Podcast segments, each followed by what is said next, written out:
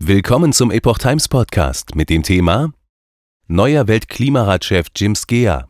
Klimawandel keine existenzielle Bedrohung für die Menschheit. Ein Artikel von Reinhard Werner vom 2. August 2023.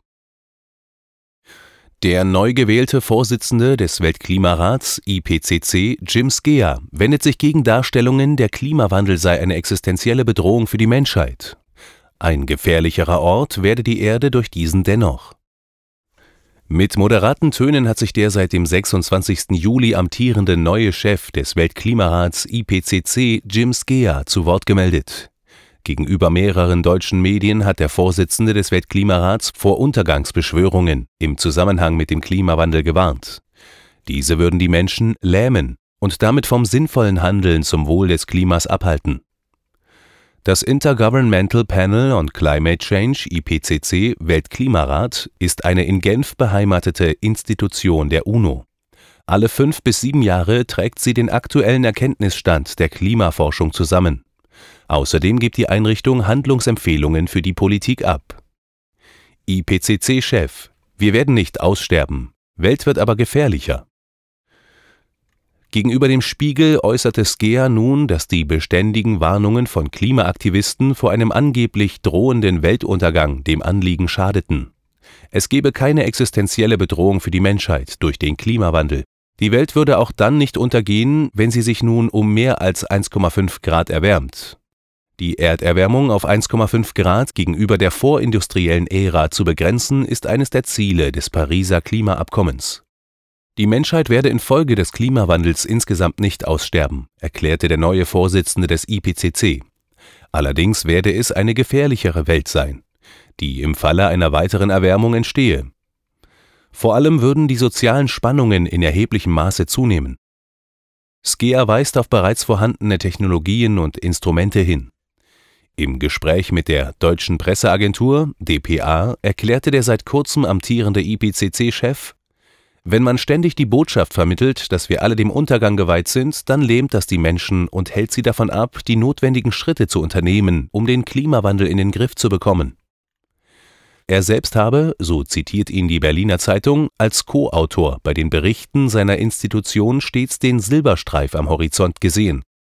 Es gebe ausreichend Technologien und Instrumente, um den Klimawandel einzudämmen, so Skea. Man müsse sie nur nutzen.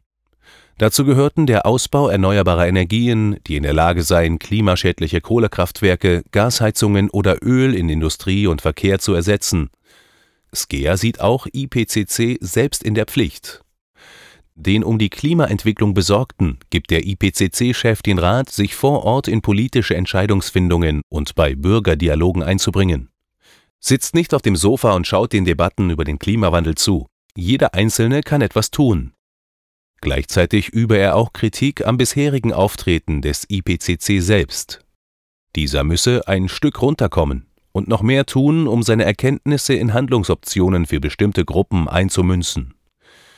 Es müsse darum gehen, Stadtplanern, Landwirten oder Unternehmen Möglichkeiten aufzuzeigen, klimagerechtere Akzente in ihrer täglichen Arbeit zu setzen. Bei dieser ganzen Sache geht es um echte Menschen und ihr reales Leben, nicht um wissenschaftliche Abstraktionen.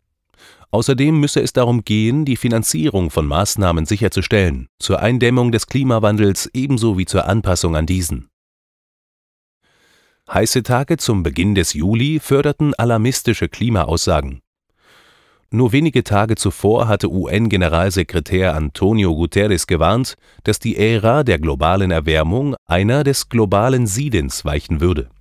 Angesichts mehrerer Tage mit hohen Temperaturen in mehreren Teilen der Welt sprach er von einem erschreckenden Klimawandel. Dieser sei erst der Anfang, so Guterres. Anschließend beschwor er ein Szenario, in dem Kinder von Monsunregen weggefegt werden, Familien von den Flammen fliehen und Arbeiter in der segenden Hitze zusammenbrechen. Wissenschaftler der Weltorganisation für Meteorologie bezeichneten die Bedingungen im Juli als bemerkenswert und beispiellos.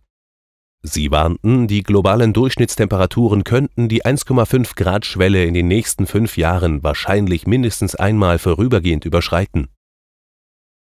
Zensur des IWF gegen kritischen Wissenschaftler Demgegenüber hatten erst 2022 mehr als 1100 Wissenschaftler und Experten eine Erklärung unterzeichnet, in der sie das Bestehen eines Klimanotstands bestritten. Unter diesen befand sich beispielsweise der mit dem Nobelpreis ausgezeichnete Physiker John F. Clauser. Auf der Konferenz Quantum Korea wiederholte er diese Einschätzung. Er fügte hinzu, dass auch einige der Schlüsselprozesse innerhalb der Modelle zum Klimawandel um das 200-fache übertrieben und missverstanden würden am 25. Juli sollte Clauser beim Internationalen Währungsfonds IWF ein Seminar über Klimamodelle halten. Wie die CO2-Koalition eine überparteiliche Bildungsstiftung mitteilte, habe man ihn davon abgezogen. Clauser ist Vorstandsmitglied der CO2-Koalition. Dort geht man nun von einer Zensur aufgrund seiner Aussagen zum Klimawandel aus. Eine Anfrage der englischsprachigen Epoch Times hat der IWF bis dato nicht beantwortet